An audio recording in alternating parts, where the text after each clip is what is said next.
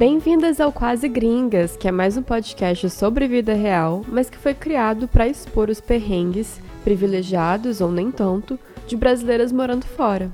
Aqui, a gente vai fazer piadas sobre as coisas que já fizeram a gente chorar por semanas Vamos refletir sobre alguns dilemas meio doidos que surgem na cabeça porque a gente queimou os neurônios tentando fazer a transição linguística de um país para o outro. E de vez em quando também vamos falar difícil, assim como essa minha última frase sobre transição linguística. Afinal, a gente tem que fazer valer a pena esses anos de estudo e todo o dinheiro gasto em moeda estrangeira, que na verdade só trouxeram mais uma linha no currículo. E um podcast agora. Eu sou Isadora Barros. E eu sou Odília Almeida. E a conversa hoje é com a Thaís Cury, que é coach especializada em burnout feminino, formada em Direito e foi para Nova York fazer um mestrado e ficou por lá. Trabalhou, fez muitos passeios com o Buda, o doguinho lindo dela, casou, se separou, mudou de carreira, enfim. Nova York representou muitas mudanças e fases na vida dela. Há alguns anos eu escuto falar da Thaís e de como a gente deveria se conhecer porque a Paula, irmã dela, é uma das minhas melhores amigas da vida. E finalmente aconteceu.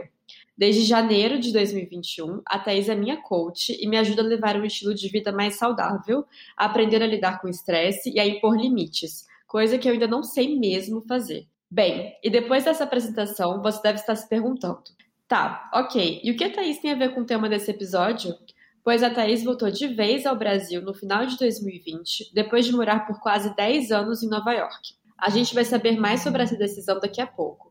Antes, eu quero agradecer muito, Thaís, por aceitar nosso convite e seja super bem-vinda. Oi, Isa. Oi, Odília. Eu que Oi, bem-vinda. Muito obrigada. Eu estou muito animada e doida para compartilhar com vocês é, nesse papo de hoje. Thaís, é uma pergunta que você, na verdade, já me respondeu antes da gente começar a gravar, mas eu quero que você fale isso aqui gravando. É, quando você decidiu estudar fora e tudo mais, você via isso como uma coisa temporária ou você achava que você ia tentar mudar, tentar morar fora para sempre? Então, Isa, na verdade, é... antes de eu viajar, então, assim, eu, eu defino assim, an, é, AA e DA, antes do avião e depois do avião. É, porque foi antes de eu entrar no avião para ir para Nova York, eu achava que ia ser temporário. Eu fui fazer um mestrado em Direito Ambiental e, e meu pai falava, olha, você vai voltar, hein? Você vai voltar, não vai ficar lá não. E eu falava, não, que ficar, vou voltar. É, mas aí quando eu cheguei lá, sabe, Nova York é, é uma cidade à parte assim, do mundo, assim, é uma cidade maravilhosa que eu me encantei, me encantei por uma vida que é completamente diferente da nossa no Rio de Janeiro, né, uhum. né, da onde eu sou. E, e aí, quando eu cheguei lá, eu já tinha decidido que eu, cara, se desse, eu queria ficar. Uhum. Então foi meio que isso. ok. E eu quero ir direto ao ponto. Quando é que você soube que você queria voltar para o Brasil? Porque agora eu já falei que você voltou, né? Então, quando que foi uhum. esse Então, essa é aquela pergunta assim, a mais difícil de eu responder. Tive que pensar muito nisso. Uhum. É, na verdade, eu soube que eu queria voltar para o Rio poucos, poucos meses antes de eu voltar, efetivamente. Uhum. Foi. Então foi assim, eu voltei em novembro de 2020, eu acho que eu soube em julho. E, mas não foi por falta, assim, não foi. Nada aconteceu efetivamente que fez eu, eu decidir isso, mas foi um processo que de bastante tempo, muitos anos pensando. E eu só soube por quê? Porque eu, eu me questionei muito. É, era no meio da pandemia, a pandemia ajudou também muito isso, porque você trabalha de casa, você tá, né? Eu podia estar trabalhando de qualquer lugar do mundo. Eu falei, cara, por que tá aqui? Eu podia estar perto dos meus amigos, da minha família não que eu não tivesse essas coisas lá nos Estados Unidos, né? Mas, mas é diferente, não uhum. adianta, sabe, dizer que não é, é diferente. Só quem passou por essa experiência pode confirmar isso. Uhum. E, e aí fez, me fez pensar muito. E efetivamente eu soube, e aí parece até um papo meio, meio assim, espiritual demais, talvez, mas assim, porque eu estava muito na dúvida e eu sou uma pessoa muito racional. E aí eu fiquei fazendo listas de prós e contras e por quê, e quando que eu deveria. Eu tinha plano de esperar mais dois anos antes de voltar e tal. mas eu, eu, senti que meu corpo, assim, sabe? Eu senti que eu já tinha fechado um ciclo, eu tava empurrando com a barriga para ficar mais tempo lá. E achei que foi, foi meio desnecessário. Aí quando eu falei assim, cara, vou voltar, sabe? Voltar agora. Uhum. Aí eu senti uma leveza, sabe? Saiu um peso de mim, eu me senti uhum. assim, fisicamente, assim, a resposta era essa. Tipo, caraca, fiquei feliz, fiquei leve, tava doida para comprar a passagem. No dia seguinte, assim, eu já tinha comprado a passagem. Uhum. Então, eu tive certeza naquele momento. E até agora, até né, março, depois de cinco meses estando aqui, eu não me arrependi e acho que fiz a coisa. Acho, acho não, tenho certeza que fiz a coisa certa. Você acredita em intuição? Assim, Absoluta, assim, 100%. Eu confesso que eu passei por muitas coisas na minha vida, inclusive em Nova York, especialmente em Nova York, que me fizeram me afastar um pouco dela. Eu fiquei muito na minha cabeça. E eu acho que isso é um problema muito, muito sério, na verdade. Quando uhum. você fica muito na sua cabeça, você desconecta com o resto do seu corpo, com a sua intuição, você só tem parte de. Você tem muito mais perguntas do que respostas, uhum. sabe? E você só tem. E se você até acha uma resposta, você só tem, só tem parte dessa resposta. Uhum. Então foi, foi meio que nesse processo. Para de pensar tanto, deixa a coisa fluir e ver o que acontece.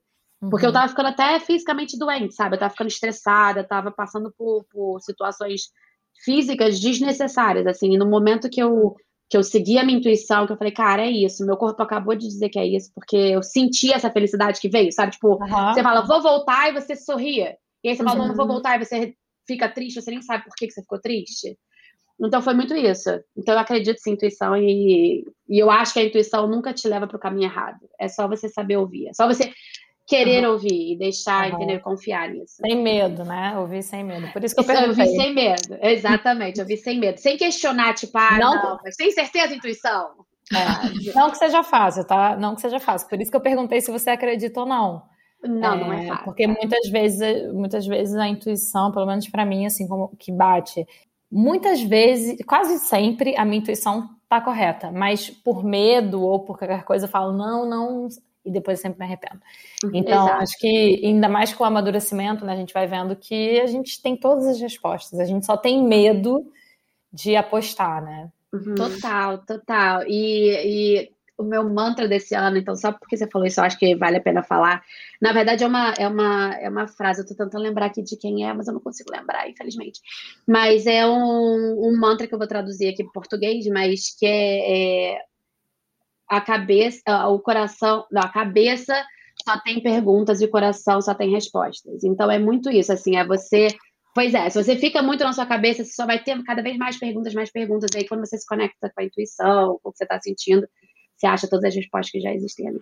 Uhum. Muito bom, muito bom. É. E, e, foram 10 anos de Nova York, né? Você acha Isso, que assim. É quase 10 anos. e você acha que é, é muita coisa. É, e você acha que, assim, nesse processo de 10 anos, você, em algum momento, você ficou tão a ponto de querer voltar como, como nesse, nesse último ponto que, tipo, te fez, de fato, voltar para o Rio de Janeiro? Não, eu acho que esse foi o, o, o... Eu não tive um momento, por exemplo, eu me divorciei, né, nos Estados Unidos, e foi um momento muito difícil, e mesmo assim eu não queria voltar. Mas eu acho que ali eu também já estava batalhando, assim, eu não queria que me forçassem a voltar, não queria voltar porque eu estava triste num momento difícil, eu queria voltar meio que no alto, sabe? Tipo, eu queria voltar porque eu escolhi voltar e não porque eu tinha que voltar. Então, mas eu acho que ali eu já estava me questionando, e já, porque eu já me questionava até antes, mesmo casada eu me questionava, já, já conversava com meu ex-marido sobre isso, é, se era uma possibilidade, se ele ia gostar de morar no Brasil. Uhum. É, porque eu tinha essas questões. Não que eu, é, é, não que eu achasse. Assim, quem me, quem me conhece sabe que eu falei muito isso de eu não vou voltar. Pra que, que eu vou voltar?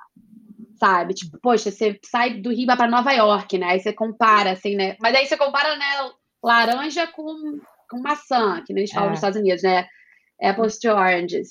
Mas assim, então não dá para comparar, mas eu ainda assim comparava. Então eu não eu não chegava, eu, eu, em vez, eu tinha essas questões, eu sempre pensava nisso, trazia sempre para minha terapia, mas eu foi só agora mesmo que eu tive o insight e, e cheguei a um ponto de falar, cara, terminou, acabou o ciclo, posso tentar um outro ciclo em algum outro lugar, posso tentar, sabe? Eu pensei em mudar para outros estados do, dos Estados Unidos, essas coisas, e mudar até de país, ir para o Canadá e para outro lugar, mas eu senti que o que eu queria mesmo era voltar.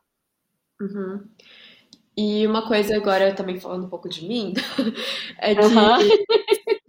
sempre quando eu comparo algumas coisas pro, do Brasil para alguns amigos, tipo amigos morando no Brasil, ou eu elogio alguns fatos do Brasil, é, uhum. Meus amigos me falam, tipo, ai, ah, vê se não vai voltar a morar aqui, né? Tipo, fica aí morando fora. Porque tem essa coisa, até uma síndrome do vira-lata um pouco, né? Que a gente fica achando que tudo aqui fora é muito melhor. É, e como foi para você quando você começou a contar para as pessoas que você ia voltar? Você lidou com esse tipo de coisa? Óbvio, até hoje eu lido. tipo, o que você tá fazendo aqui? Aquela pergunta que não quer calar. Por que, que você voltou? Uhum. Tipo, tá louco? É, mas eu acho que, assim, tem tanta coisa é, aí, né, que a gente pode falar. Eu acho que, primeira coisa, exatamente. Eu não sei se é síndrome do vira-lata para mim, mas é muito mais assim da gente querer. A gente, a gente olha para os Estados Unidos e almeja tudo que, que eles têm, almeja tudo que eles são. E a gente vai morar lá. E eu, tipo, eu fui morar e nos primeiros cinco, seis, sete anos, sei lá, eu estava encantada, eu ainda estava encantada, eu ainda achava que tudo era muito bonito, tudo era maravilhoso, tudo era melhor que o Brasil, ou muita coisa era melhor que o Brasil. Mas aí depois você vê que todo lugar tem tem coisas boas e coisas ruins, e, e você começa a botar na balança e ver é, o que, que, é mais importante para mim. Uhum. Eu lembro, uhum. assim, eu tive que lidar muito com isso, e eu lembro de estar na situação, já morando nos Estados Unidos, eu fui para Los Angeles, peguei um Uber, o cara, o motorista do Uber era brasileiro, é, engenheiro e tal, mas estava dirigindo Uber, porque desde que o Uber começou, quem é que não dirige Uber, né? Tipo, tem, tem de tudo. É, e ele estava querendo voltar para o Brasil e ele já morava lá há 15 anos. O filho dele era americano, sabe? Tipo, uhum. o filho dele não ia voltar, o filho dele ia ficar, mas ele queria voltar. E ele já tinha uma situação super boa, porque a mãe dele passava seis meses do ano nos Estados Unidos com ele, uhum. sabe? Com a família, uhum. com a avó lá. Tipo, tudo organizado. E ele falava, cara, mas eu quero voltar. Eu uhum. tenho a minha casa lá, eu tenho meus amigos, eu sinto falta. Ele começou a falar de coisas que eu, que eu na época não não é que eu não sentia falta, mas eu ainda para mim não era tão importante, sabe? Uhum.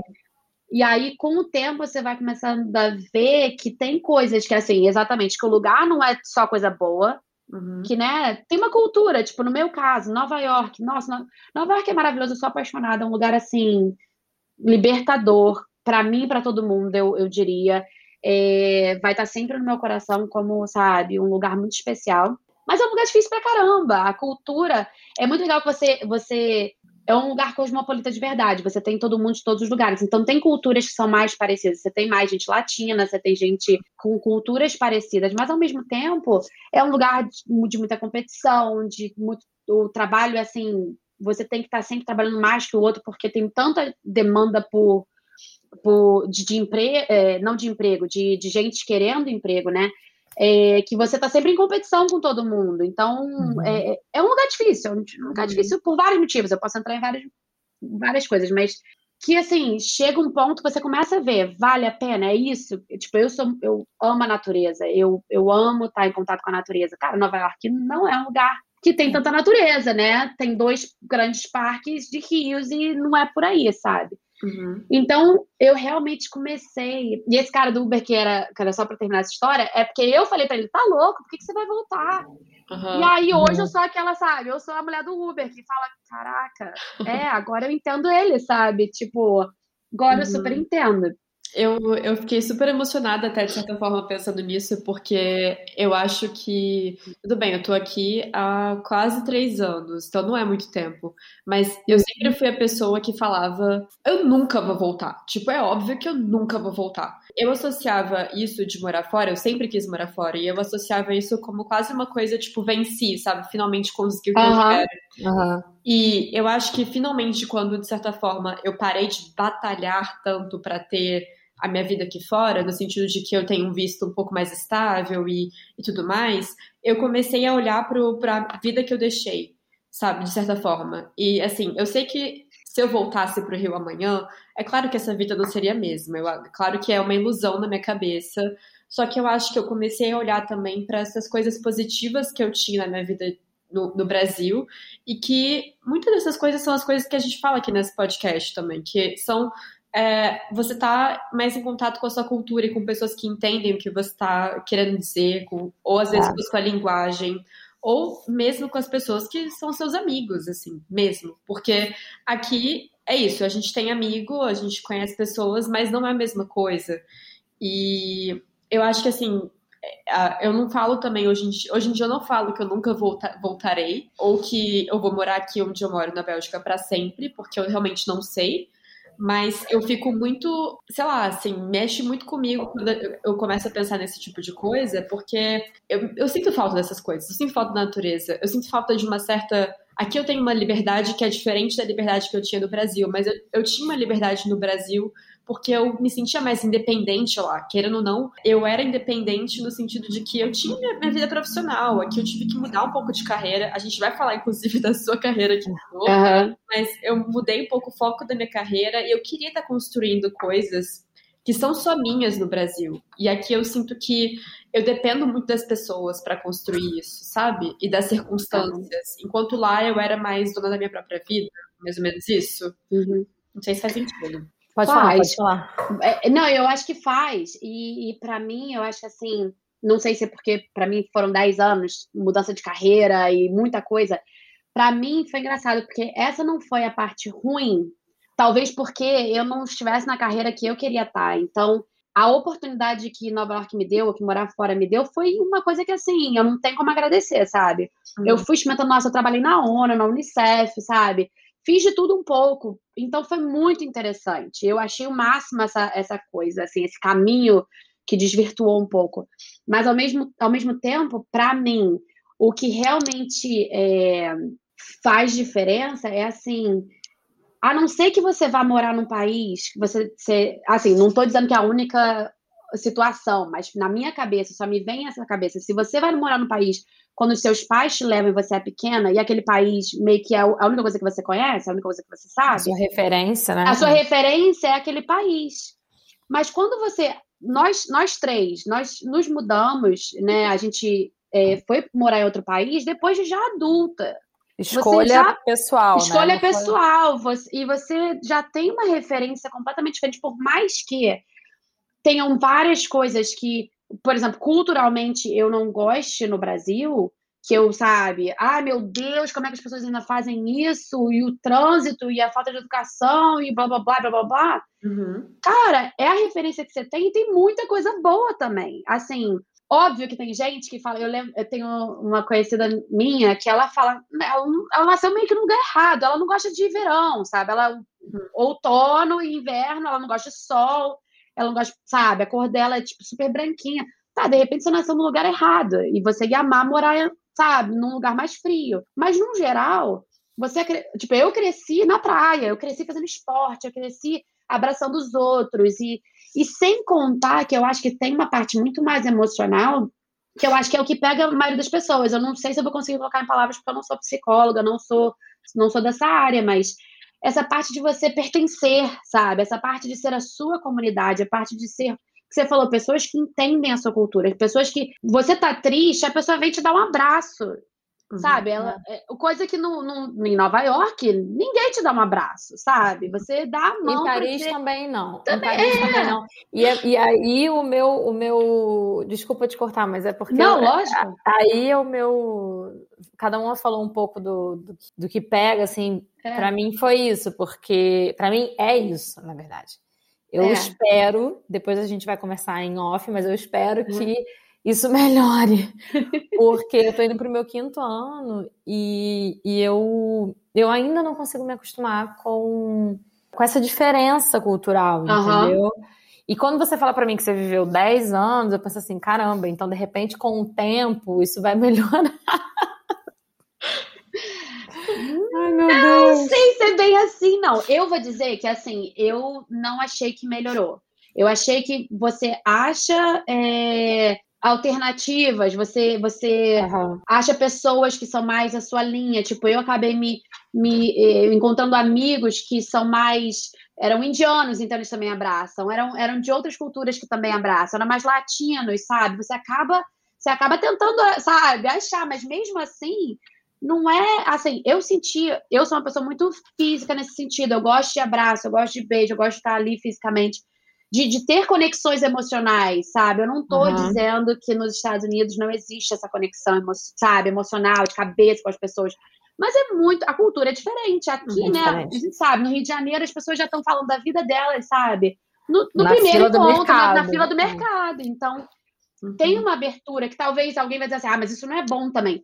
Tá, não é isso que eu tô questionando, tô questionando a minha opinião, né? É o que eu gosto. Eu gosto dessa abertura, eu gosto de. Claro de você, você, você consegue sentir a vibe da pessoa porque você deu um abraço e, cara, não gostei desse abraço, sabe? Tipo, sei uhum. lá, ou gostei desse abraço, quero ficar aqui mais tempo. E às vezes a gente, a gente não percebe quanto a gente tá sentindo falta até que você volta, até que você chega aqui. Nossa, para mim foi muito isso. Eu, eu diria que eu voltei pelos relacionamentos. Óbvio que sinto falta da comida, sinto falta, sentia falta do, da praia, sentia falta da natureza, sabe? Da cultura mais laid back, eu esqueci, né? Mais assim, tipo, o que a gente fala Relaxada. que o carioca não trabalha muito relaxado, mas, cara, uhum. Nova York trabalhava demais, sabe? Tipo, aquela coisa uhum. assim que é o oposto. Uhum. Então é uhum. legal, sabe? Então, eu cheguei aqui aí realmente que eu percebi, nossa, como eu tava sentindo falta de um abraço, como eu tava sentindo falta de, uhum. do apoio dos amigos, você poder encontrar os amigos para um happy hour. E aquela amiga, sabe, que você pode falar de qualquer coisa. Você não tá falando só do tempo e do trabalho, como, sabe, a vida tá. Uhum, Sim, no geral. Isso faz muita diferença. Eu, eu, assim, só fazendo uma adenda a tudo isso que você está falando, é, eu, eu tenho o privilégio de ter uma prima que mora em Lisboa. E aí, uhum. ano passado, ela passou uma semana comigo, logo depois que abriram aqui, né, para o verão. Uhum. E, cara, me deu um, um, up, assim, me deu um gás, uhum. assim, porque é isso, é o, sei lá, essa coisa, essa coisa da cultura é muito forte, né? Assim, eu acho que essa conexão, eu acho que, pelo menos assim, todos os meus dramas partem desse, dessa sensação de não pertencer, sabe? Então, Sim. quando eu sinto minimamente que eu tô pertencendo, que tem alguém ali que me, que, que sabe, que fala comigo, que, que olha no olho, que uhum. isso me dá um, um, um, um alento, assim. Uhum. E, e aí, no final do ano, agora fui para o Brasil, também tive essa oportunidade, a mesma coisa. Aí agora fui também para casa dela, porque, enfim, vários processos aí na minha vida, é, de demissão, enfim. Fiquei agora 10 dias com ela e isso me dá um, me dá um alívio. Uhum. Eu espero que isso não seja um, sei lá, seja só um escape, sabe? Que eu encontre outras formas de fazer esse escape sem precisar viajar o tempo todo, uhum. porque a gente está numa pandemia, né? Ninguém pode viajar. Mas é, vamos lá, vamos conversar. Eu espero que até o final dessa, dessa conversa a gente, a gente consiga encontrar outras possibilidades. Ou, bem, ou então vou ter que voltar, ou então vou ter que voltar, e tá tudo bem. Não, e tá é tudo isso, bem, gente. e tá tudo bem. Tá tudo é bem isso. ter que voltar. Se eu não, também não vou Total. ficar aqui batendo cabeça, entendeu? Se não, se não dá, não dá, ué. Mas é muito uhum. isso mesmo. E eu, só para terminar essa parte, eu acho assim: eu, eu tenho uma, uma conhecida, na verdade, é, são amigas de uma amigona minha, e que elas foram morar em outro país também. É, na verdade, foi a primeira foi com, com o marido, e depois aí teve filho lá, e depois a segunda foi com o marido também, e teve filho lá, e elas estão na mesma tipo, comunidade. E eu acho assim, o que eu vejo delas, é, e que eu, que eu explico, eu também acho legal explicar para o seu público, para sua audiência, né? É, eu tô falando também de uma situação que eu fui morar num país que, por mais que seja um país, né? Eu fui morar em Nova York, meio que todo mundo conhece Nova York pela televisão. Uhum. É, eu não tenho nenhum, eu não tinha nenhum conhecido, eu não conhecia Nova York. Uhum. Eu não. Uhum. Só, eu só conhecia pela televisão. Eu, eu não tinha nenhum conhecido, primo, família, fui uhum. sozinha. Casei com um americano, então, tipo assim, não casei com um brasileiro. Uhum. E quando eu fui para lá, eu fui estudar, eu fiz o favor de, de decidir que eu não ia fazer amigos brasileiros, porque eu queria melhorar o inglês, eu queria conhecer a uhum. cultura. Uhum. Então, tipo, eu não passei. Esses 10 anos que eu passei, eu passei sem amigos brasileiros. Uhum. Então, talvez se eu tivesse criado uma comunidade de, de, de pessoas brasileiras, e, e aonde eu morava, eu não morei perto de nenhuma comunidade brasileira. Eu morava muito longe das comunidades brasileiras. Então, tipo, eu não tinha essa facilidade de, sabe, estar tá ali interagindo o tempo inteiro. É, uhum. Então, assim, eu, eu acho que você ter, sim, pessoas da sua cultura que te dão que te dão suporte, sabe, que vão te dar apoio, que vão te entender, faz, fazem uma diferença. Então, essas meninas que foram, elas, elas moram em Dubai, e, mas elas moram e elas é tipo de expatriados, né? Então, tipo, é um lugar uhum. só de brasileiros. Então, não tô dizendo que é mais fácil, tô dizendo que é diferente, uhum. sabe? Quando você é vai com alguém que é brasileiro, é quando você tem apoio de outras pessoas, outros brasileiros, eu acho que facilita um pouco. Eu também essa... acho, Thaís. Eu também acho, porque, porque depois que eu comecei a trabalhar e eu fiz amigos brasileiros, mudou muito, mudou uhum. muito, porque você tem a sensação de que, sei lá, de que é isso, você, você pode se comunicar, você pode uhum. usar a sua linguagem, não sei, eu, eu vejo muito, eu, eu, eu, vejo, eu vejo não, existe uma diferença imensa antes e depois, para mim. Exato, exato. Queria ter mais amigos brasileiros aqui. Também é, um, é uma grande busca, assim, é, porque acho que tem bastante brasileiro aqui, mas, mas eu acabo também não encontrando, não moro muito perto, acabo que eu vivo muito em função dos meus amigos estrangeiros e dos amigos do meu namorado, assim. Então, é muito difícil também você conhecer quando você já tá, sei lá, tipo, você já tem um emprego, você já tem alguma coisa, como é que você conhece as pessoas, né? Conhece os brasileiros, tipo, não tem como você, sei lá, botar uma placa e falar, quero conhecer brasileiros. É, é, total. Você vai, você pode, ah, eu, o que eu tentava fazer de vez em quando, eu falava, cara, eu quero ir para um restaurante ou para um negócio que é brasileiro, sabe? Porque aí você uhum. tenta, né? Mas, mas é exatamente isso. Tirando que a gente. Não é que, por exemplo, o brasileiro faz amizade super fácil. Eu acredito nisso. Uhum. Mas aí que você tá lá fora é muito diferente. Tanto que eu fiz, as minhas primeiras amigas brasileiras, eu fiz no trem. Eu tava sentada no trem. E aí eu ouvi a galera falando, falando português. Eu falei, cara, eu vou ter que falar com essas meninas. Uhum. Tipo, eu literalmente falei, oi, tudo bem? Uhum. Vocês são da uhum. onde? tipo, vamos conversar? Mas aí uhum. era uma coisa que a gente tava, tipo, a gente morava longe, tipo, longe mesmo, tipo, uhum. uma, né, assim, em diferentes cidades. Então, tipo, eu acabei ficando em contato com uma delas, mas assim, não, Uhum, não rolou. E aí, uhum. cara, mas é muito isso. Você, você, até tenta, mas é diferente. E aí você tá no Brasil, é outra história, né? Você vai para um bar da esquina, já fez 10 conhecidos, uhum. e dali, de repente, você até consegue tirar um, um amigo de verdade, sabe? Sim, verdade. Sim. Bom, vamos agora para o papo trabalho.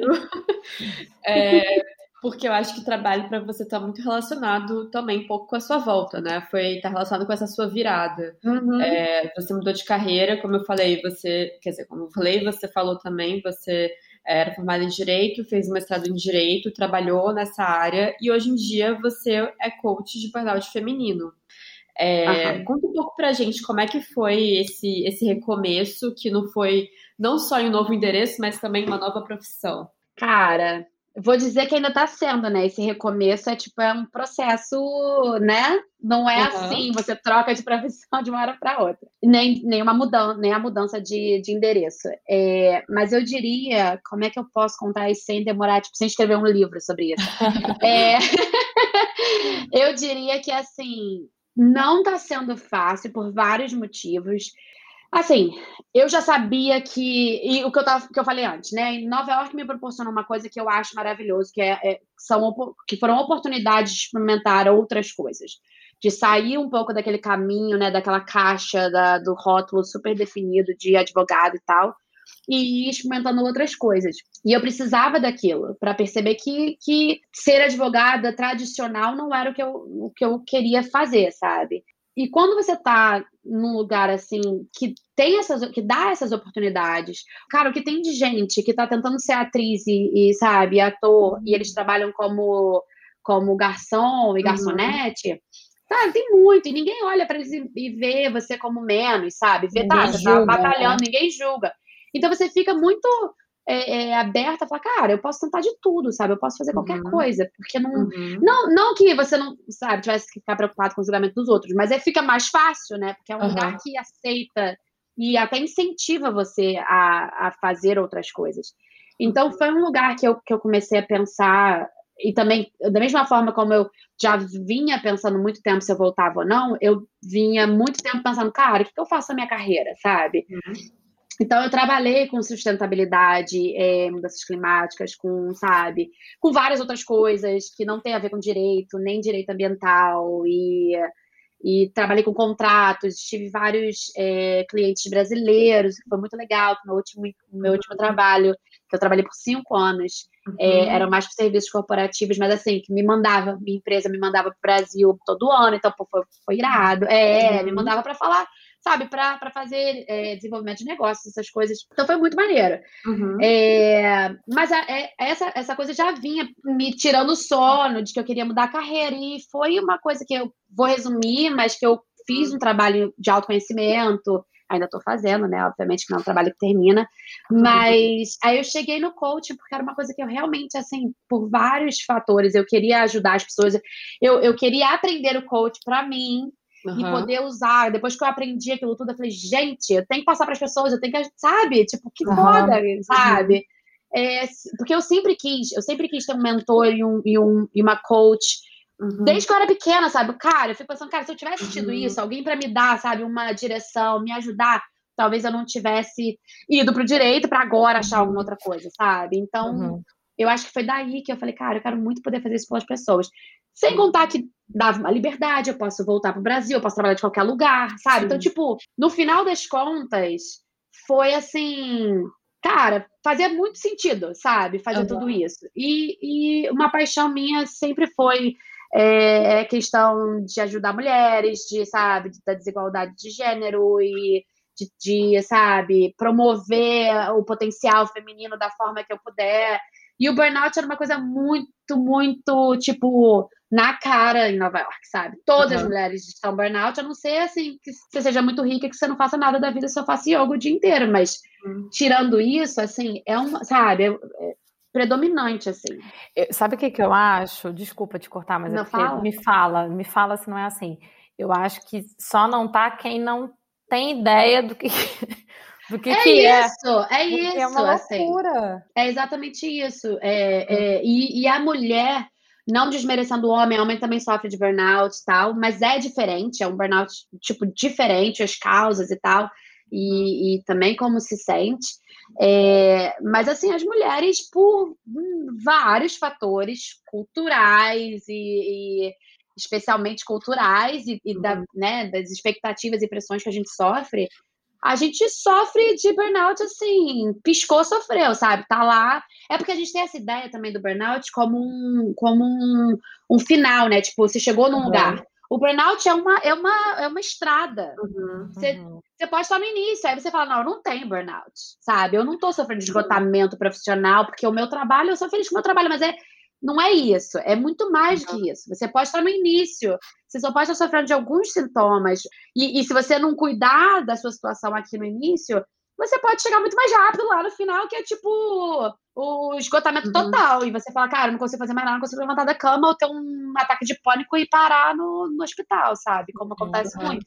Então, é, quando eu vi tudo isso, eu falei, cara, é isso, sabe? Agora, vou falar logo, e eu diria, tipo, eu acho assim, eu não digo nunca pra nada na minha vida, sabe? Uhum que mais que eu vou fazer da minha vida? Se eu vou, sabe? Eu tava falando com vocês offline, né? Antes, cara, eu amo yoga, meditação, é a coisa que eu quero incluir. Então, tem várias outras coisas que eu quero fazer. Mas voltando aqui ao lance da mudança. Então, eu acho que chegou um momento que eu falei, cara, uma das coisas maravilhosas do coaching é que eu posso fazer de qualquer lugar do mundo, né? Uhum. Eu não preciso estar fisicamente presente em lugar nenhum. E foi, e com a pandemia, com a, eu tá, tinha meu emprego, porque eu ainda não tinha feito a transição completa para o coaching. É, então eu tinha meu emprego com, a, com, essa empresa, e, mas tinha o coaching no né, é, part-time on, on, the side.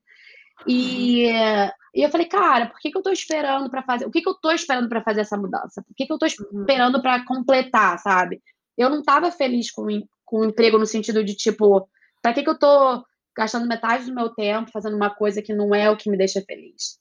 E aí, naquele momento que você fala isso, você fala, cara, seria talvez não tão mais fácil, mas primeiro, eu adoraria trazer esse conhecimento do coaching para as mulheres brasileiras.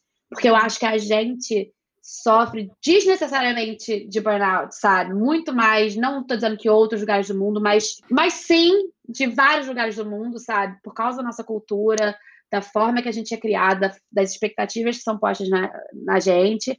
Então eu falei, cara, eu queria voltar e ajudar. Ainda posso sair daqui, talvez seja uma pergunta que você vai querer fazer depois, mas assim, eu quis voltar. Eu acho que essa transição é mais fácil aqui, estando, sabe, perto dos amigos, da família, da, das pessoas que eu quero conhecer, de novas pessoas que eu quero fazer contato, sabe, do networking. Eu falei, cara, Nova York vai estar sempre ali, é lindo, amo, mas estava na hora de voltar e dar essa chance para essa carreira que eu, que eu quero seguir. E eu falei, cara, tá na hora, por que, que eu vou esperar mais não sei quantos anos? Pandemia uhum. aconteceu, eu tava trabalhando de casa, eu falei, posso trabalhar de casa no Rio de Janeiro, indo uhum. à praia. quando, der, quando a pandemia deixa. Mas Sim. é isso. Duas coisas que eu fiquei pensando. Uma foi essa sua, quase que essa sua virada, né? Que eu acho que a gente já falou também em algumas sessões de coaching nossas, é, que você fala, tipo, o que, que você está esperando para você fazer isso? E para você parece, de certa forma, que foi isso. Tipo, você se questionou o que, É que eu tô esperando para fazer essa virada. E, tipo, pronto, fez. É isso. Sabe? É, não acontece assim de uma hora para outra, né? Tipo assim, eu falei o que eu tô esperando, pronto, e fiz, mas Uhum. é isso. Exatamente isso, foi isso. Aham. E a segunda coisa, tipo, que faz muito sentido também essa virada, que é uma virada super signi- significativa de carreira, você tá com um apoio na vida pessoal, de certa forma, né? Que é, que é isso, tipo, você ter alguma pessoa por perto pra até, tipo, te empurrar e te ajudar, e você também tá, com, sei lá, falando, falando a sua língua com as pessoas que estão ao seu redor, até pra você Aham. construir o seu negócio. Eu acho que, tipo, faz super sentido, assim. Sim, e não é que assim, eu tenho, tinha muito apoio de pessoas próximas de mim lá nos Estados Unidos, não, não, não é que eu não tivesse necessariamente, mas assim, é diferente, aquilo que a gente está falando é diferente, até assim, aqui no Brasil, não necessariamente eu tenho, as pessoas não entendem necessariamente o que eu estou fazendo, né? Então eu, eu tô sempre explicando o que que é, eu tô sempre tentando fazer, mas eu tenho um apoio emocional também, e um apoio mais físico, por mais que eu esteja na pandemia, que eu esteja morando na minha casa, não esteja, sabe, com a minha Uhum. família, e com os meus amigos o tempo inteiro, porque eu tô eu e meu cachorro na minha casa. Mas assim, eles estão ali se eu precisar, Uhum. né? É um pulo. Se você tá, é diferente você estar tá num outro país, que tudo bem que hoje você tem o WhatsApp, você pode ligar de graça, né? Muito melhor do que quando eu, quando eu vim pra cá, só tinha Skype. Quando eu fui pra lá, só tinha Skype. E aí, aí o WhatsApp saiu e, Uhum. o, e o. Mas é, tinha um outro que ninguém quis saber e ele meio que ficou pra segundo plano. Mas é muito mais fácil saber que você, tipo, sei lá, tá naquele dia que você tá, tá batendo muita dúvida, porque bate, né? Ainda mais quando você tá começando uma carreira nova, um, um negócio novo. Não é só carreira nova, né? Porque a carreira nova você pode estar com emprego novo. Emprego novo, aham. E- Total. Mas você tá começando um negócio novo, que só Aham, depende que é de você, seu. assim. aham. Que é um negócio seu, que você tem que todo dia estar motivada, e que isso não é assim que acontece, né? Vamos tirar o romance da coisa, que não é? Então, tipo, é legal você. As pessoas não, não necessariamente vão dizer, Thaís, vai lá, você consegue. Mas, tipo, você recebe um abraço. Você recebe, Uhum. sabe, um. Vem cá que eu te faço uma comida, que eu, sabe? Vem pra cá e vamos assistir um filme, beber um vinho. E quando eu falo assim, minha mãe, sabe, amigos, ou você bater um papo com alguém, eu acho que isso faz uma maior diferença. Ou ir à praia sozinha, dar um mergulho. Uhum. Então eu acho que faz, faz essa diferença nesse momento, sabe? Uhum, uhum. Não, eu concordo. E agora, é uma pergunta polêmica que você já falou que eu ia querer saber, eu quero saber. Você acha que você voltaria para Nova York no futuro? Você se enxerga morando em outro país? Ou você agora só se vê no Brasil? Tipo, como que tá isso na sua cabeça? Então, faz essa pergunta daqui a dois anos. assim, é, nesse momento eu não tenho uma resposta certa para te dar. Eu vou te Uhum. dizer o seguinte: talvez vocês sintam a mesma coisa, não sei. Mas assim, a partir do momento que você sai do seu país, é que nem pular de paraquedas. Eu nunca pulei, eu só pulei de asa delta. Mas eu imagino, todo mundo que pulou me fala que tipo, é uma coisa libertadora, é uma coisa que assim, é um medo desgraçado, né? Pra Uhum. todo mundo. Então, no momento que você faz aquilo, você se sente o dono do mundo. Você pode fazer qualquer outra coisa. Aham. Então, pra mim, eu comparo isso a ir morar fora, a ter conseguido um emprego, sabe? A ter vivido tantas coisas que eu vivi fora. Porque não foi só tipo, ah, eu fui lá e, sabe, estudei e voltei. Não, cara, eu batalhei. Foi o que você falou, Aham. Ju, tipo, Você você construiu batalhou, você coisas. construiu mil. Exatamente. Você Uhum. Você constrói mil construiu, coisas. desconstruiu e Exato, exato, exato. Né? Tanta coisa que aconteceu que, tipo, cara, assim, tem gente que diz, cara, eu não quero fazer isso de novo. Eu acho que eu faria. Assim, eu sou muito. Eu adoro recomeços, eu adoro começar. Meio clichê, né? Mas assim, adoro. Cada dia eu recomeço. É uma chance de fazer Uhum. uma coisa nova de uma forma diferente. Então, tipo, eu adoro. Eu não tenho problema em começar do zero de novo, assim, necessariamente. Uhum. Mas. Porque, né? E morar em outro país é literalmente começar do zero Sim. toda vez que você for. Mas é, hoje, nesse momento, eu voltei para o Brasil porque eu senti que eu precisava voltar. Então, eu acho que não faz sentido eu sair daqui, Uhum. né? Mas eu não posso dizer quanto tempo, não posso dizer de repente é para sempre. É aquela coisa, não vou usar o nunca, não, Aham. sabe?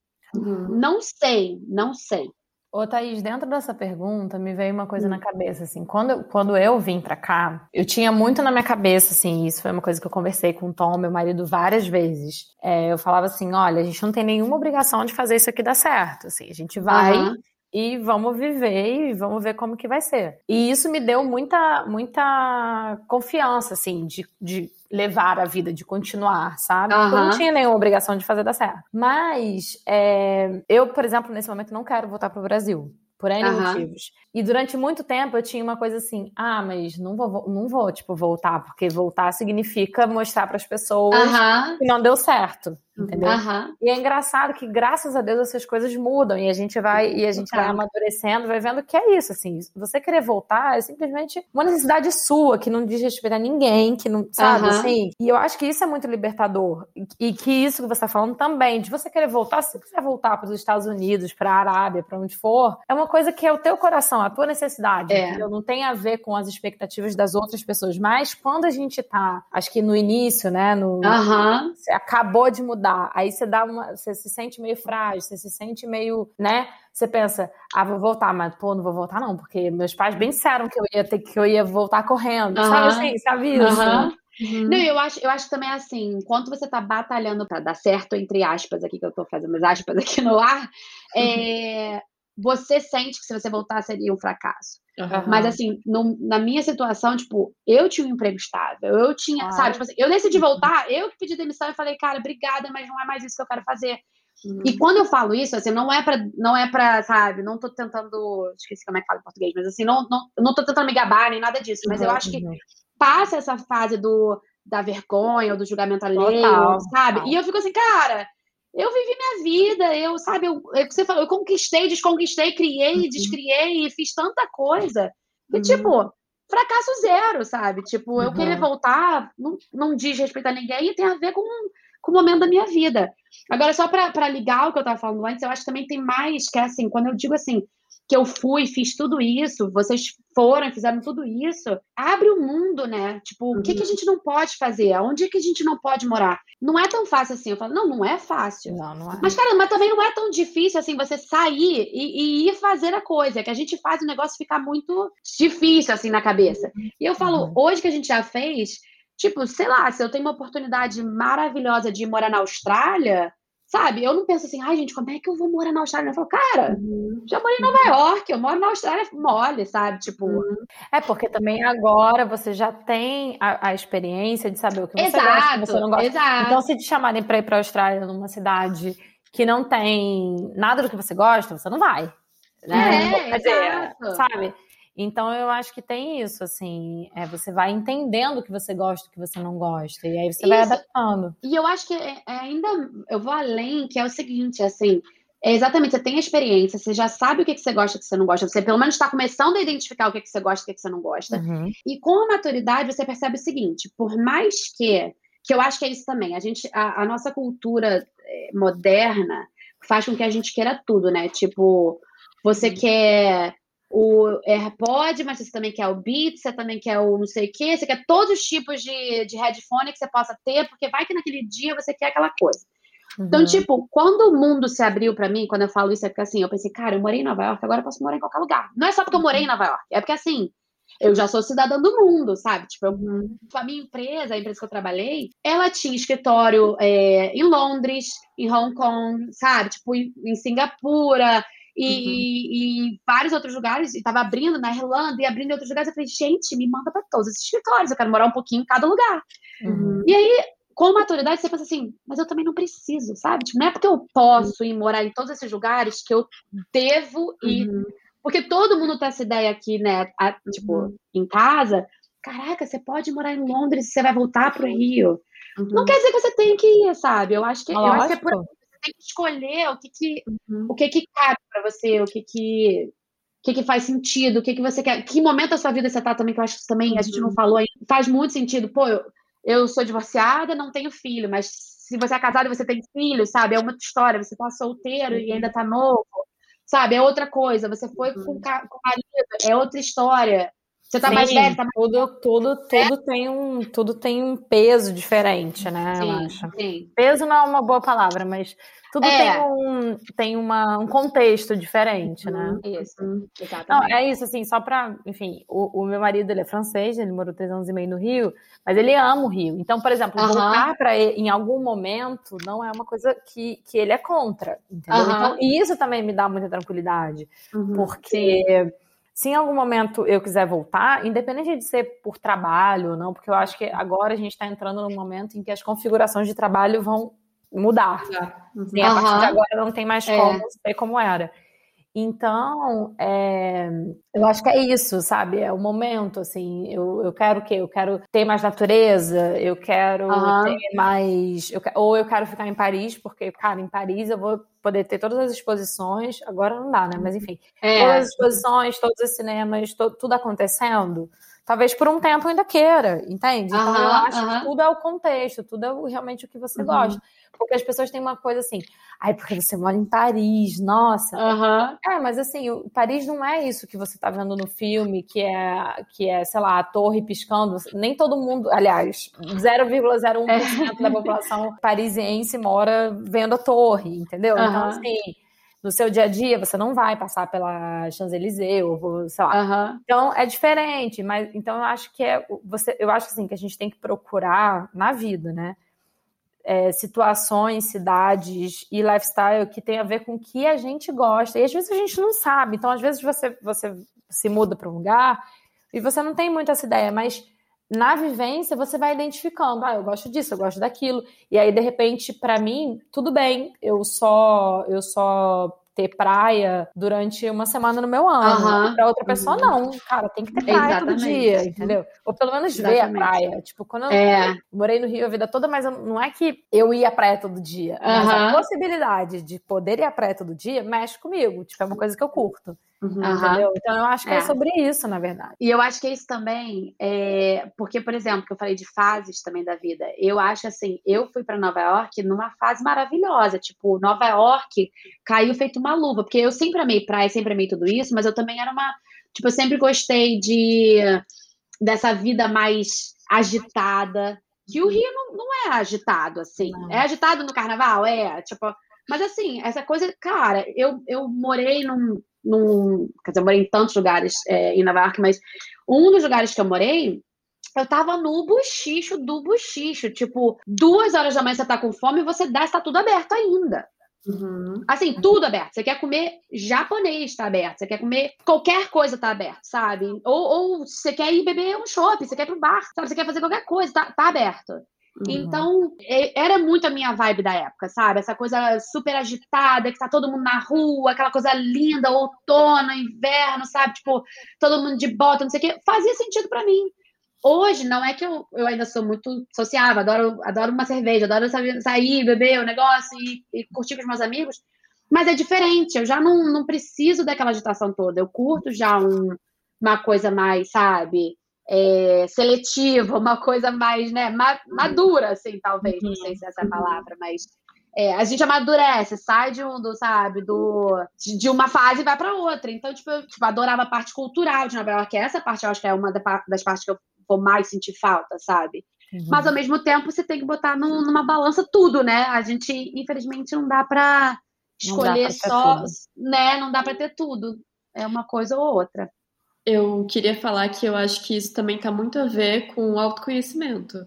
Eu acho que Total. se a gente se conhece e a gente começa a entender as nossas prioridades e o que, que é importante para a gente, a gente, no caso, nós, pessoas que temos o privilégio de ter a escolha de, sei lá, mudar ou, ou uhum. voltar para o Brasil, né? Porque eu acho que também não é todo mundo que tem pessoas que são voltam para o Brasil por uma circunstância completamente diferente, ou então que claro. se mudam com uma circunstância diferente. É, mas eu acho que o que dita o que a gente vai, sei lá, fazer e saber fazer é autoconhecimento. É isso. Você está muito seguro de quem você é, você tem muita compreensão de quem você é, para você saber o que, que você vai escolher, sabe? Tipo, se é isso, se uhum. pra você faz mais sentido praia todo dia, ou pra, se para você faz mais sentido ter, viver numa cidade digitada com uma vida cultural super incrível, Então, sabe, você que vai ter que saber fazer essa decisão, assim, depende de você no final das contas. Claro. Total, total. Bom, vamos para os quadros? Vamos. Vamos. A gente vai começar com Aqui na Gringa, que é um quadro que a gente faz uma comparação, traz algum fato curioso de como as coisas funcionam no Brasil comparado com o país que a gente mora. Bom, eu vou começar então, porque o meu é muito chato, mas hoje eu tô afim de trazer essa curiosidade, que também é um certo perrengue. Que, enfim, como é que é como eu vou falar como que funciona a reciclagem aqui na Bélgica. Eu não acho chato, eu acho super importante falar. É importante, também acho. Não, é, mas é porque eu tava pensando esses dias que é muito diferente do Brasil e você tem que ter um momento que você se acostuma com como as coisas funcionam, porque no Brasil praticamente, pelo menos no Rio de Janeiro, praticamente não tem reciclagem, a não ser que você decida, tipo, uhum. ter uma composteira ou ter alguma coisa, uma, um sistema de coleta separado que vai coletar o seu lixo é, orgânico na sua casa. Enfim, é uma coisa que é, dá muito mais trabalho. E aqui. E desculpa te cortar, desculpa te cortar, mas uhum. eu já ouvi falar, inclusive, de situações em que a pessoa faz a, separa o lixo, mas o condomínio não separa. Então, assim, surreal. É. É, não, é, o, o, Brasil, tipo, não tá preparado, assim, de certa forma, para isso, assim, é, uma, é, um papo que, que é, nesse ponto, a gente colocando prós e contras, eu acho que, pelo menos aqui na Bélgica, a gente tá um pouco mais evoluído, assim, nesse, nesse sentido. E aqui, é um certo perrengue, porque como funciona é chato, é tipo, não é chato, mas é inconveniente, digamos assim, para as uhum. pessoas. Então, por exemplo, aqui eu tenho, eu posso optar por separar ou não, mas é, eu separo. Então, eu tenho lixo de tipo orgânico, e aí eu tenho lixo orgânico não, é tipo um lixo geral, e tem um lixo orgânico que eu não tenho na minha casa, mas você pode ter. E aí tem o lixo de plástico e metal, e tem o lixo de papel. E eles são recolhidos não todos os dias, no dia que eu quiser, mas tem tipo dias da semana para cada tipo de coisa. Isso que para mim é o perrengue chato, que você tem que ficar ai meu Deus, qual que é o lixo hoje? Aí, tipo, você fica, sabe, e agora? Não sei o que, o lixo tal. Aí eu como pra tirar tudo que é de papel, porque é o dia do lixo de papel. E o vidro, você tem que ir para algum lugar para levar o vidro. Então, o vidro aqui em casa é o que mais acumula. Inclusive, no meu coaching com a Thaís, uma das minhas organização, eu tinha que organizar coisas na minha vida e, ela, e, eu falei, ah, eu vou levar o lixo de vidro. Mas aí, já reacumulou e eu já tenho que levar o lixo de vidro de novo. E isso é chato, porque o vidro pesa, né? Então você tem que ir até o lugar para deixar o vidro e você pode retornar também as embalagens de vidro no supermercado, só que não são todas, são algumas. É, e então, tipo, às vezes eu vou, eu levo, eu já sei hoje em dia quais que eu posso retornar e quais que eu acho que não vai ser possível. Uhum. Então eu já levo pro, li, pro lixo de vidro. E é só isso que eu queria contar, porque no Brasil eu lembro que eu separava até, eu fazia uma mini separação, mas eu, eu o meu condomínio não levava isso de maneira diferente. Então, é, no final eu acabava só com dois pacotes, tipo, um, eu separava por, pelo esforço de separar, mas não fazia nenhuma diferença. E vocês? E você, Thaís? Quer contar o seu aqui na Quero, mas antes eu vou fazer um comentário sobre o seu. Uhum. Porque eu acho super interessante que, assim, a gente não precisa entrar na, no lance de idade, mas uhum. eu me lembro de quando eu era pequena, que parece assim, é super antiquado, mas aí quando você para pra pensar, fazia tão, tão mais sentido. Eu sei que, tipo, dá trabalho você ter que levar, mas eu me lembro quando meu pai bebia cerveja em casa. Uhum. ele comprava as cervejas e ele deixava lá no, naquele negócio que eu esqueci o nome, de botar. Engradado, engradado. É, o engradado. E levava Meu pai de volta. Também. Então, tipo. Aqui funciona assim, Hoje, assim, é, devia ter só continuado, né? Pra que, que a gente produziu tanta garrafa é. desnecessária para jogar fora, né? A gente podia ter continuado dessa forma, mas a gente quis fazer, sei lá, eficiência ou praticidade, é, acaba que Verdade, às é. vezes a gente tem, às é. vezes a gente dá um avanço e tem que voltar porque era, é. sabe, Opa. antiquado, porque, né? Uhum, Cara, de uma comparação, eu, eu, vou te falar que eu, eu tô aqui pensando se isso é uma das coisas que eu, eu, eu pensei tanta coisa comparação agora, que eu tô aqui tentando pensar numa que é boa. Cara, eu vou falar algumas, porque acho que elas são assim, não preciso explicar muito como é que funciona, mas uma coisa que para mim, você já falou que eu tenho um cachorro, né? Uhum. Então, que eu achei super interessante, é, especialmente em Nova York, eu não posso dizer muito pelos outros estados, mas eu acredito que seja bem grande nos Estados Unidos, a adoção de cachorro é muito grande. E eu acho que a forma, de, por exemplo, eu cresci com cachorro no Brasil e conheço, conheci bastante gente com cachorro.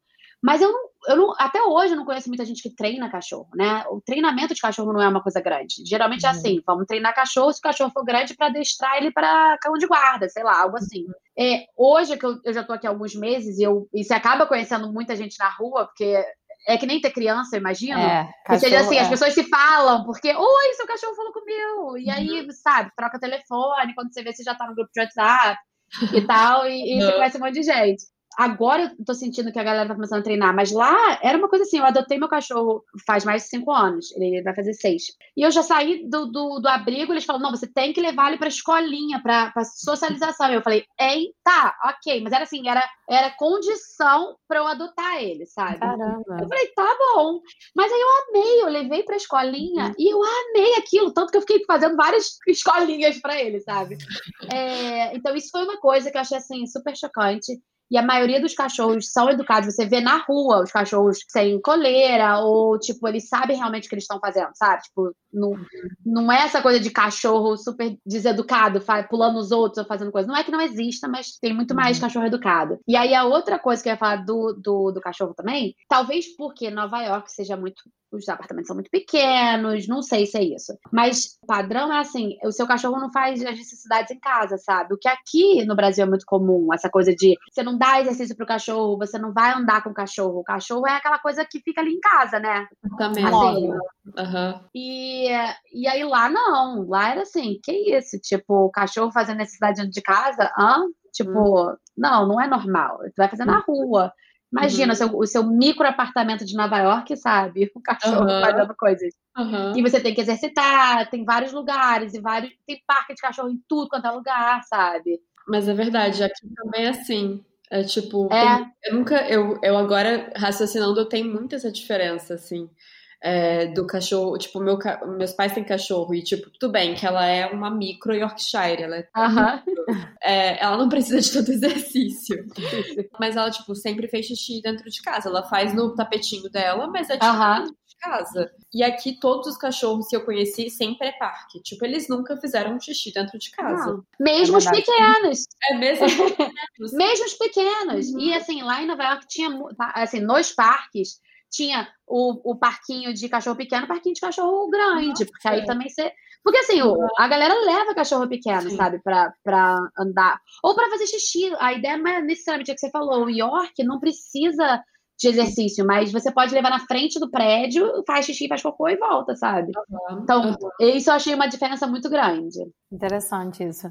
Eu acho que tem muita, não sei, eu acho que a gente, nós brasileiros, a gente se relaciona com o espaço de uma maneira muito diferente, porque normalmente a gente tem muito espaço.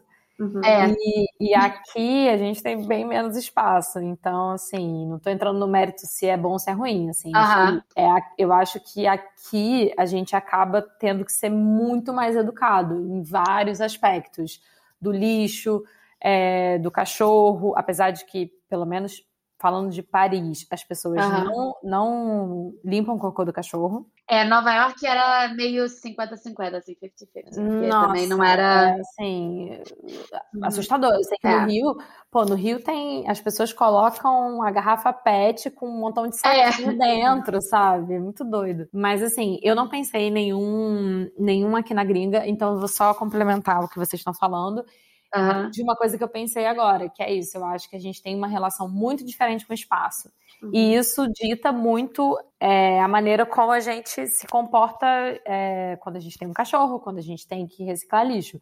Uhum. É, Isadora, não sei, aqui o lixo é assim, pelo menos no meu prédio, no meu outro prédio também era assim.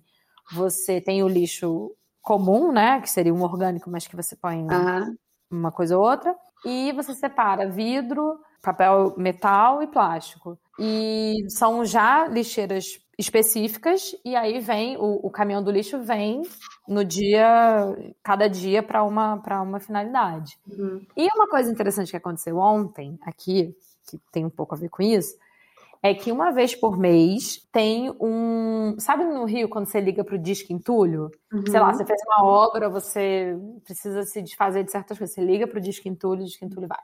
Aqui não, aqui tem um dia no mês em que você coloca tudo na porta de casa, então fica um, bordel, como eles dizem aqui, na frente da sua casa e vem o caminhão buscar. Então, ontem foi isso, e aí é muito engraçado, porque todo mundo na cave, você encontrava os vizinhos na cave, todo mundo de máscara, para levar é, o que você não usa mais, ou o que é excedente. É. Nossa, em Nova York, só fazer um comentário, as pessoas, assim, é, a ideia realmente, é, eu adorei que você falou, porque é muito isso, é o lance do espaço, isso é um detalhe, mas o lance do lixo, em Nova York você vê colchão na rua, sabe, cadeira na rua, e não tem essa coisa do no tal dia. É que as pessoas colocam, porque as pessoas pegam do lixo, né?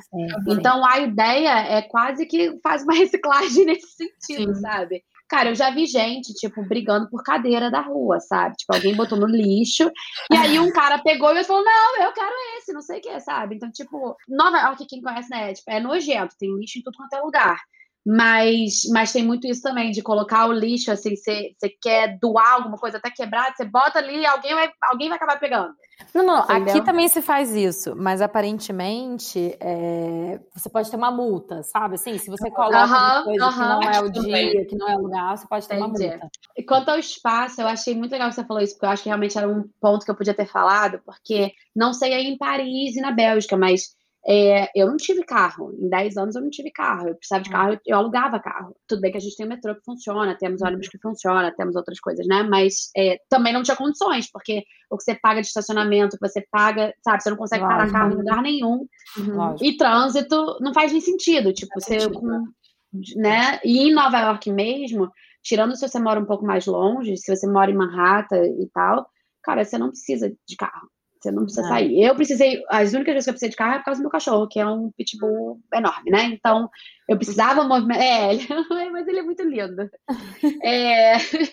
mas ele tem tipo 30 quilos, só pra dar uma ideia é. do tamanho. É. E não pode entrar no metrô, né? Nem no uhum. ônibus, nem no trem. Então eu precisava de carro às vezes. Mas porque é pitbull, não porque. Não, é porque é cachorro grande. Ah, cachorro grande. Não, é isso é. que eu quero dizer, porque era um cachorro é. grande. É, porque é cachorro grande. Cachorro que cabe em bolsa, que você consegue carregar, você pode entrar no metrô.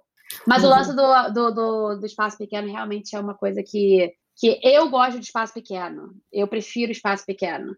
Porque eu não gosto de entulho, eu não gosto de, sabe, cacareco. E, então eu gosto de ter coisas pequenas que você não precisa, sabe, de Uhum. Até porque ah, o perrengue já aí. Você tem que limpar o seu próprio apartamento. Não me, me dê coisa grande, que, sabe? Que eu tenho que limpar o apartamento todo sozinha. Ai, gente. Esse perrengue, é, já falando do Força Guerreira, já, que isso já é o é. seu, né? Quer emendar, Thaís? Quer falar do seu Força já Guerreira? Já emenda. Meu, meu perrengue. Assim, eu gosto de cuidar das minhas coisas. Eu não tenho problema em cuidar das minhas coisas, mas. E correndo o risco, né, de, de suar, assim, meio não sei nem a palavra que eu já. Olha, eu tô adorando que a gente tá fazendo essa entrevista depois de cinco meses de volta no Brasil, porque se fosse, tipo, dois meses atrás, o meu português ia estar uma bosta. Depois de dez anos morando fora, eu não lembro as palavras mais. Olha, a gente aqui é depois de dois anos. Bem-vindo ao nosso clube, é isso aí. Caraca, complicado. pois é. Então, eu não quero soar metida, acho que talvez essa palavra sirva, mas, cara, ter que limpar o seu próprio apartamento é, por 10 anos e especialmente lavar a minha roupa, e eu vou explicar o porquê, era, para mim, era uma das piores coisas que eu, sabe, eu limpava o apartamento sem problema se eu não tivesse que lavar a roupa, e eu explico por quê. Porque lá é, em Nova York, tirando os prédios mais novos, ou alguns prédios que têm um espaço e que são prédios mais é, ricos, é, não sei se eu posso dizer, esses prédios mais caros, uhum. que tem porteiro, que tem um espaço de lavanderia e tal, é, você não tem máquina de lavar roupa no prédio. Uhum. Nem, nem no seu apartamento, mas apartamento. nem no prédio. Então você tem que levar a sua roupa de cama, sua toalha, sua roupa de trabalho, tudo para uma lavanderia. Você pode, obviamente, pedir para eles virem buscar e depois trazer, ou você pode ir lá deixar lá, eles fazem, depois ir buscar, ou você pode ir lá e fazer você mesmo. Como boa virginiana que eu sou, eu gosto de lavar minha própria roupa. Por quê? Porque eu gosto de separar a branca das, da colorida, eu gosto de não botar tão quente a secadora, porque senão a blusa que era do tamanho M vira PP. E, né, quando você deixa para as pessoas fazerem, uhum. volta um pé de meia sem o outro e tal. Então eu fazia. Agora, você imagina você tendo que levar, sabe, uma bolsa pesada e para adicionar nisso, é, os prédios mais antigos, aí eu já não sei também, eu imagino que seja parecido na, em Paris e na Bélgica, porque os prédios mais antigos não têm elevador. Não. A gente, eu tinha que descer de escada, vários andares, com aquela triste. bolsa pesada, uma ou duas, porque às vezes você está indo, você vai lavar roupa, roupa e roupa de cama, e aí você uhum. tem que ir, e aí você tem que esperar a parada uhum. toda. Uhum. Eu, eu ainda me aventurava, eu deixava minhas coisas lá, botava um timer no telefone ia para academia ou voltava para casa para fazer qualquer outra coisa e voltava torcendo para que ninguém tivesse aberto, tirado minhas coisas todas e botado as coisas, sabe? Tirado e deixado em cima, largado. Uhum. Então, tipo, esse é o perrengue que eu realmente, assim, não sinto falta.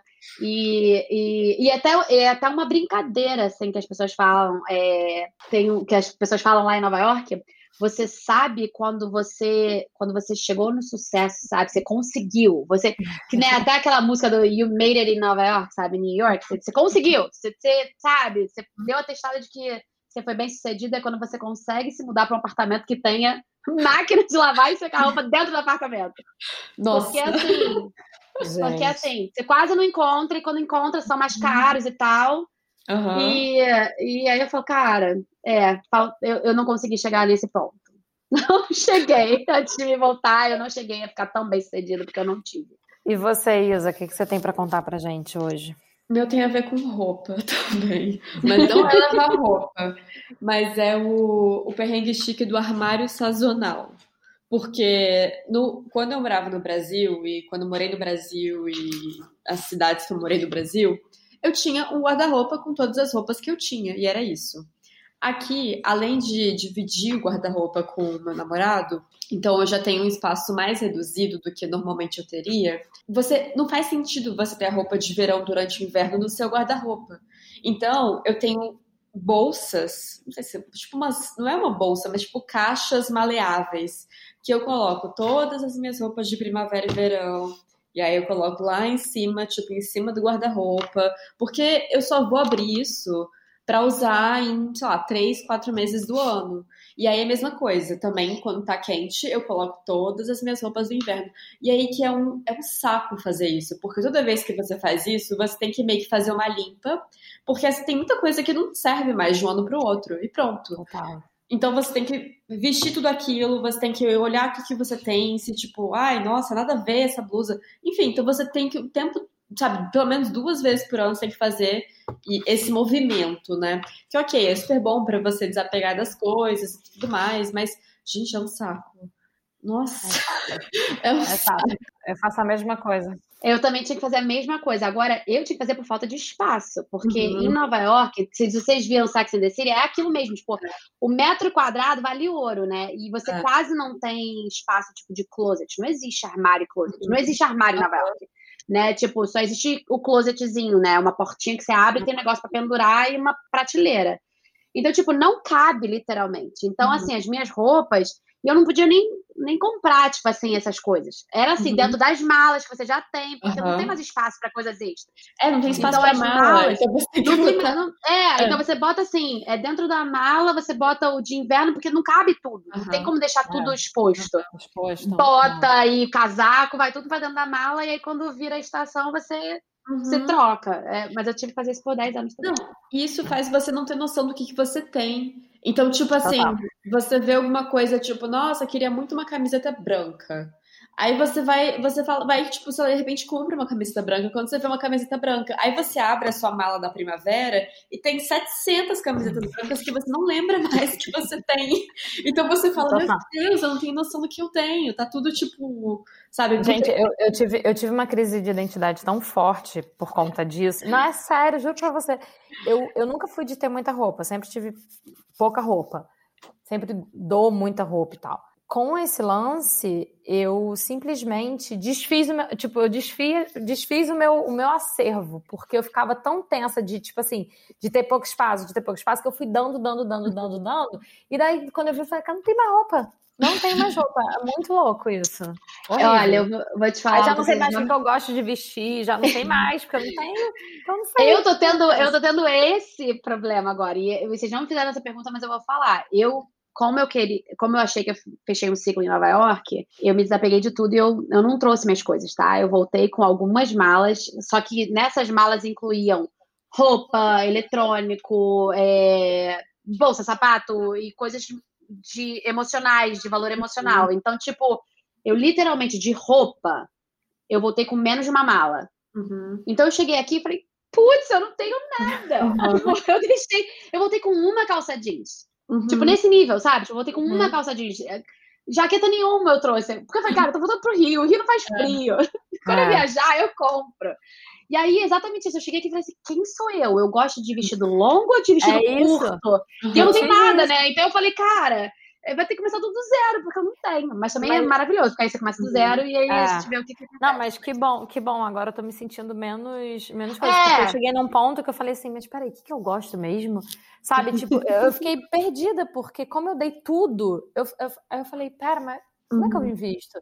Porque daí, assim, eu acho que também, sem querer alongar muito essa conversa, é. mas bom, é que isso é interessante, depois pode cortar, quiser.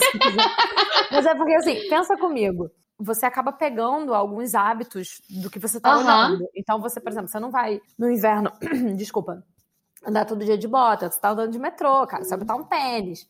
Aí, uhum. daqui a pouco eu fui ver, eu tinha, tipo, sete tênis. Sabe assim, um montão de pares de tênis. Rasteira, eu tinha, mas só usa, tipo... Então, eu tinha um montão de rasteira. Eu dei as rasteiras porque eu não usava, tipo, não ia usar. É. Uhum. É, aí, por exemplo, usava muita calça. Eu não tenho um vestido agora. Eu não tenho é, um vestido no isso aconteceu Isso aconteceu comigo no seguinte. O verão daqui, embora seja verão, é muito curto, né? É igual daí. Muito hum. curto. Então, tipo assim, sem brincadeira, eu devia ter, do meu guarda-roupa todo, um quinto era pro verão. Uhum, e, uhum. e, eu não dava tempo de usar tanto que, tipo, uhum. era diferente. Eu não enjoava das minhas roupas. Então, quase todo uhum. verão eu usava as mesmas coisas que eu queria usar de novo. Que eu falava, ah, esse vestidinho bonitinho, eu usei, tipo, o quê? Três vezes no verão passado. Sabe? E, ou eram pessoas novas, ou coisas diferentes. Eu falava, ah, esse macacãozinho, tipo. E o que aconteceu? Muita coisa eu fui. E aí eu, eu uso, eu uso, eu uso até com o que eu gosto, eu uso até, tipo, rasgar a parada. Uhum. E aí eu percebi, cara, eu tô voltando pro Rio o meu estilo todo já tinha virado nova-iorquino. Uhum. Preto, branco, uhum. e é isso. E eu gosto. Eu me vestia toda uhum. de preto. Uhum. E tipo, eu amo, mas não tem nada a ver com o Rio de Janeiro. Eu falei, gente, é. eu vou voltar pro Rio de Janeiro. E pra que, que eu vou levar essas coisas, sabe? Uhum. Então, tipo, eu deixei tudo aí me dei conta que, tipo, de verão eu tinha umas três blusinhas, um vestidinho que já não cabia mais, um negócio rasgado. Uhum. A minha amiga, uma amiga minha que morou lá um ano comigo, ela falou, cara, e aí? Como é que tá? Já tá usando estampada? Eu falei, cara, ainda não. Um vestido ou dois estampados, ainda não cheguei lá, sabe? Ainda não. Cara, a gente vai fazer um episódio sobre roupa, porque é uma coisa que é muito bizarra. É é muito bizarra, porque muda tudo. Assim, muda. Gente, complicado. O estilo muda completamente. E o cabelo que muda, a maquiagem muda. Eu falo, gente, tudo. Ah, Odília, e o seu perrengue chique? Gente, o meu perrengue chique é o seguinte: é muito chato essa coisa de ter que comer a fruta e o legume da estação. Entendeu? Porque às vezes, não, assim, tirando o fato de que não dá para comer mamão, não dá para comer Mamão é o principal, que eu mais sinto falta. Mas assim, que você vai comer uma banana que não tem tanto gosto, isso eu consigo lidar. Com a banana que não tem muito gosto, com o melão que é só sazonal, sei lá o quê. Agora, não ter certas coisas, tipo, não ter uma mão é muito triste. Uhum. E aí, essa é a primeira coisa que é triste. E a segunda coisa que é triste é que são as frutas que eu mais gosto, tem que esperar a saison, tem que esperar uhum. a, né? Uhum.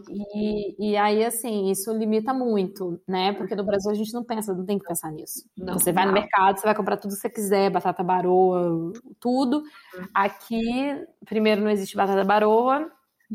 é, segundo, não existe mamão, tudo que eu gosto. Maracujá. Então, eu acho ah, não. Aí se você for entrar nessas coisas aí, é. não, Você acha, às vezes, uma, em alguma loja meio exótica, você acha aquele que é, aquele que é roxo, que é por e que é caríssimo, fora, que é caríssimo. E como, e como disse a Thaís, quando você compra uma coisa que é, ela falou isso quando a gente estava conversando, é. você compra uma coisa, você está super afim de comer aquela coisa, você vai lá e compra, quando você come tem gosto de papel. Uhum. Então, assim, e é caro. Uhum. E é caro. Então, assim, é, então essa coisa do, da comida e de ser e dessa coisa assim de ter, mas ter só na. Você tem que esperar, tipo, julho para poder comer morango, sei lá. Não sei agora, né? ainda não decorei. Mas eu acho muito chato. Eu acho isso um, um força guerreira. Eu acho que é um força guerreira de respeito esse. Eu, meu foi oposto. Eu me adaptei super bem. E eu virei vegana, né? Morando lá.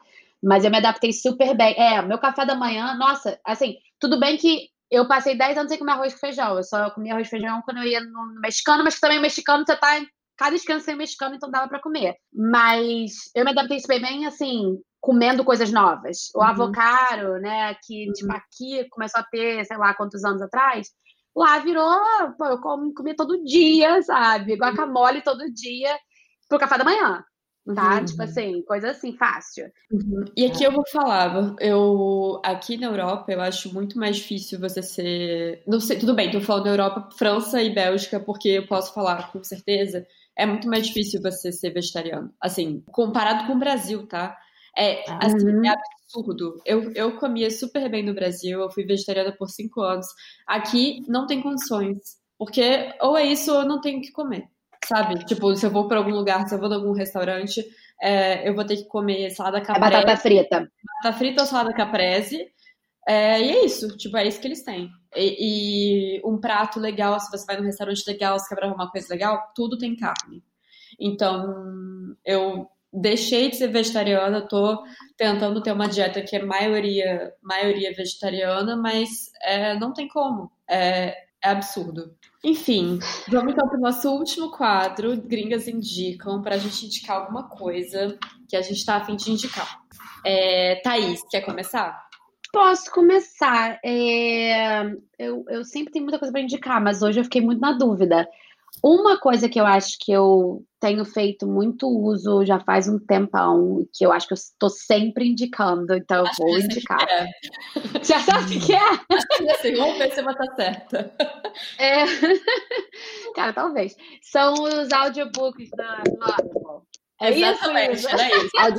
Calma, cortou pra mim, o quê? Quer dizer, do, do Audible, que é da Amazon. Ah. Que é... Mas pode ser de qualquer um. Você pode é ser. É que eu não sei outros. Eu, o, que eu, o que eu acho que eu tô tentando indicar é a gente não tem essa ideia de que a gente pode ouvir livros.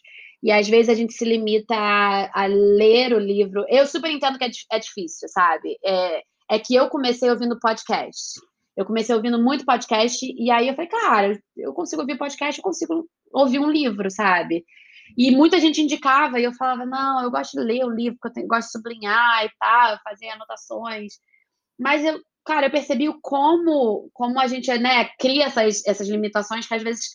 Tá, concordo, eu sinto falta do livro físico, mas quando você não tem tempo e você está querendo ler alguma coisa, você pode comprar um livro pela Amazon, tipo, uhum. tipo que você compra para o Kindle. Você uhum. compra o, o audiobook, que é, né, o, é o livro falado, e você tá faz, lavando a uhum. louça e você tá ouvindo, sabe? Ou você tá, sei lá, limpando a casa ou tomando banho. Então eu acho assim, eu super indico, porque às vezes a gente não tem tempo para ler, mas você tá num. Ou até no metrô, eu ia, eu ia pro trabalho, às vezes o metrô tá super lotado, você não consegue abrir um livro, né? Você tá em pé, uhum. não consegue abrir um livro, mas você tá ouvindo.